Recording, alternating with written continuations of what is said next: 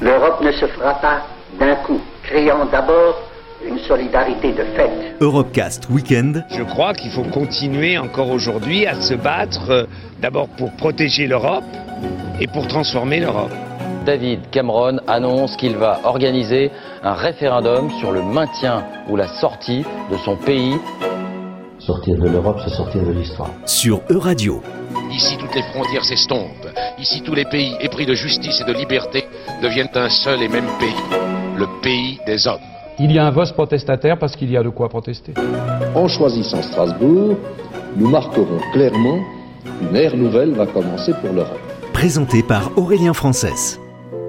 2020 est la super année de la biodiversité. Le 3 mars, la journée mondiale de la vie sauvage marque le point de départ de plusieurs événements mondiaux qui placeront la biodiversité au premier plan de l'agenda mondial du développement durable. Thomas de Molaner est chef des services scientifiques de la Convention de Washington, missionné par l'ONU, une convention qui précisément organise la journée mondiale de la vie sauvage. Cette année, nous voulons célébrer le rôle essentiel de la vie sauvage pour la diversité biologique de notre planète tout en menant des discussions sur le besoin urgent, urgent de développer un modèle durable pour l'utilisation, l'exploitation de cette biodiversité, pour l'utiliser d'une façon durable, que ce soit direct ou indirect. La faune et la flore sauvage, leurs habitats et les écosystèmes sont des, des ressources euh, indispensables en fait pour la population mondiale qui est tellement en croissante en fait, qui, qui menace euh, par cette croissance euh, les habitats où vivent en fait les espèces sauvages. 50% des des habitats sont menacés pour le moment. À peu près un million d'espèces sont menacées d'extinction dans les années à venir si on ne fait pas attention.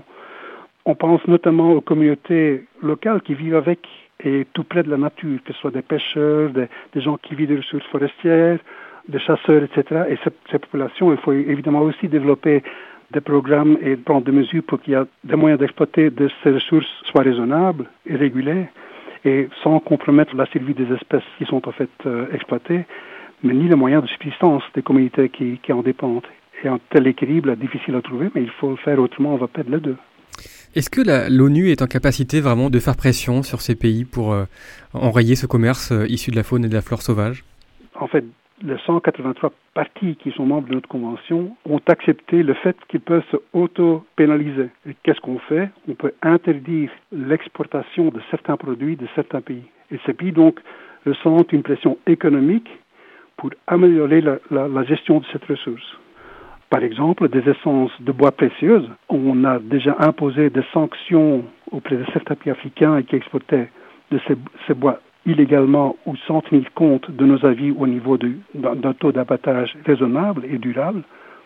Et le marché se ferme pour ces pays-là et ils sont donc obligés à changer euh, la gestion de cette euh, ressource jusqu'à ce que les pays, les 183 pays, se mettent d'accord. Euh, maintenant, cette ressource est réglementée ou gérée d'une meilleure façon et vous pouvez de nouveau accéder au marché international.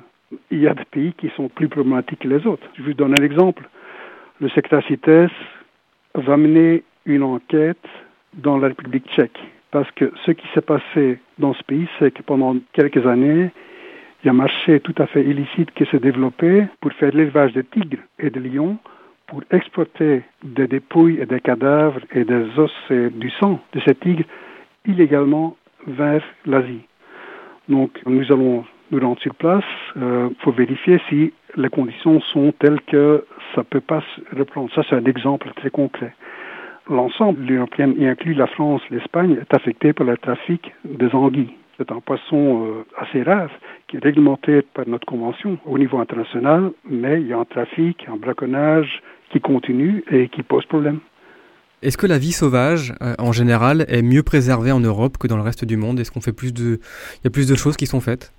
Euh, à vrai dire, oui, j'ai l'impression dans certains pays d'Europe, il y a quand même beaucoup d'attention à la vie sauvage et elle est en train, dans certains parties euh, de l'Europe, elle est en train de revenir, si vous voulez. Il y a Natura 2000, par exemple, aux nations, euh, au niveau de, l'Union européenne, qui est un réseau de, de, zones protégées qui est assez, assez impressionnant et, et performant. Et il y a une reconnaissance de l'importance en Europe qui est peut-être plus mûre et plus développée et plus active que dans certaines autres parties du monde. Ouais, salut Clément, c'est Jean-Philippe à l'appareil. Je t'appelle parce que je suis sur la réserve et nous avons deux très gros arbres qui sont tombés juste à l'entrée de la réserve. qui a magistralement détruit le panneau de l'entrée. Il est tombé pile poil dessus, il est encore enfourché dessus, euh, tout est plié. hein. On peut récupérer les deux poteaux, euh, tout le reste on peut tout refaire faire, hein. tout est mort. Nous sommes en Bretagne, au sud de Lannion. La réserve naturelle du Trégor a subi un gros coup de vent. Pas facile de gérer un territoire de vie sauvage de 60 hectares, d'autant plus quand l'homme doit y intervenir à minima. Jean-Philippe Bouveret est le garde de la réserve. On intervient pour le strict minimum, c'est-à-dire dégager les chantiers de façon à permettre aux, visiteurs de pouvoir continuer à circuler et, venir se découvrir ce lieu qui est, magnifique. Donc on fait effectivement euh, juste euh, l'élagage minimum pour pouvoir réouvrir les sentiers et on laisse le bois sur place euh, qui va permettre à toute une faune de prendre possession en fait de ce milieu et de ces arbres qui sont tombés à terre. Quand on a des problématiques avec des arbres qui tombent dans le léguerre, c'est pareil. On intervient avec des méthodes euh, la moins traumatisantes possible euh, pour la faune et la flore. Donc euh, on fait beaucoup de débardage à cheval, en l'occurrence, ce qui nous permet d'avoir une empreinte qui est quand même beaucoup moins importante que, si on venait faire venir un, un bulldozer ou une machine de débardage sylvicole.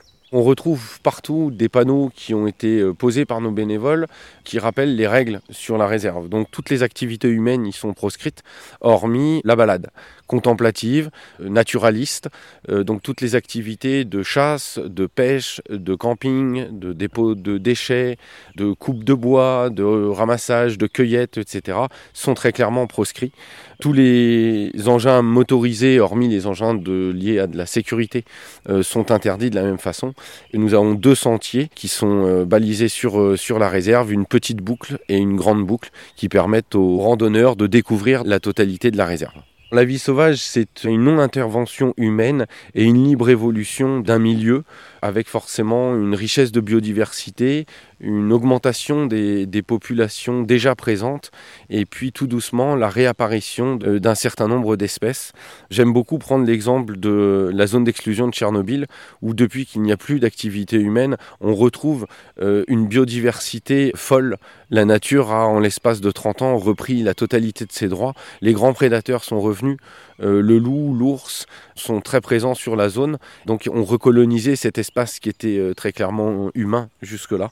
C'est un petit peu le, le but des réserves de vie sauvage, c'est de redonner une place en fait à la nature sans empreinte humaine. Le fait que le cours d'eau puisse reprendre en fait son cours naturel avec le moins d'obstacles possible, on a récupéré une biodiversité qui ne cesse de s'accroître puisque les barrages étaient quand même euh, problématiques pour le- la remontée des salmonidés entre autres en, en période de frais. On a aussi de la lamproie qui vient un petit peu se reproduire. Donc on trouve des saumons ici. On trouve effectivement du saumon, difficile à observer, mais qu'on peut arriver à observer euh, sur des zones peu profondes. Donc il est important de redonner des espaces pour, que cette, euh, cette faune puisse revenir, se rééquilibre aussi. La nature est capable de, s'autoréguler euh, euh, toute seule. Notre société a besoin aussi de retrouver un petit peu d'humanité et, de grands espaces. C'est ce consumérisme à outrance par le- par l'espèce humaine au, détriment de la faune sauvage.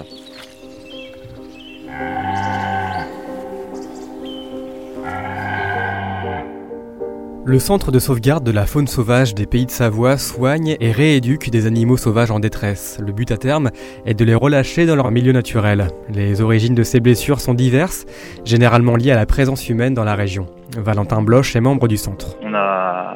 Principalement à hauteur de 30 ou 40% on a beaucoup de prédation, donc prédation chat ou chien en fait.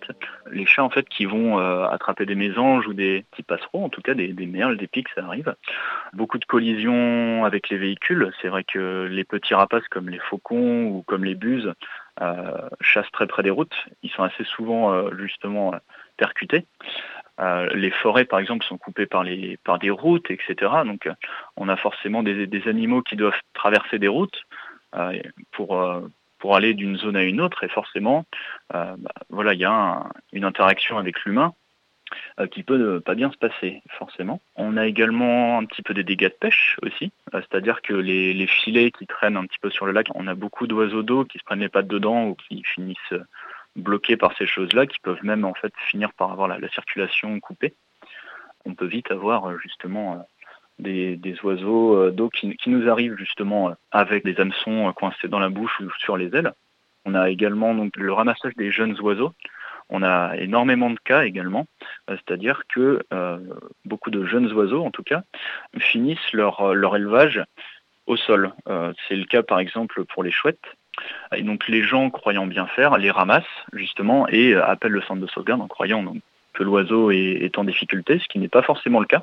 Donc on conseille euh, justement dans ce genre de cas, avant d'intervenir, de nous appeler, de nous décrire la situation pour savoir si le jeune est vraiment en difficulté.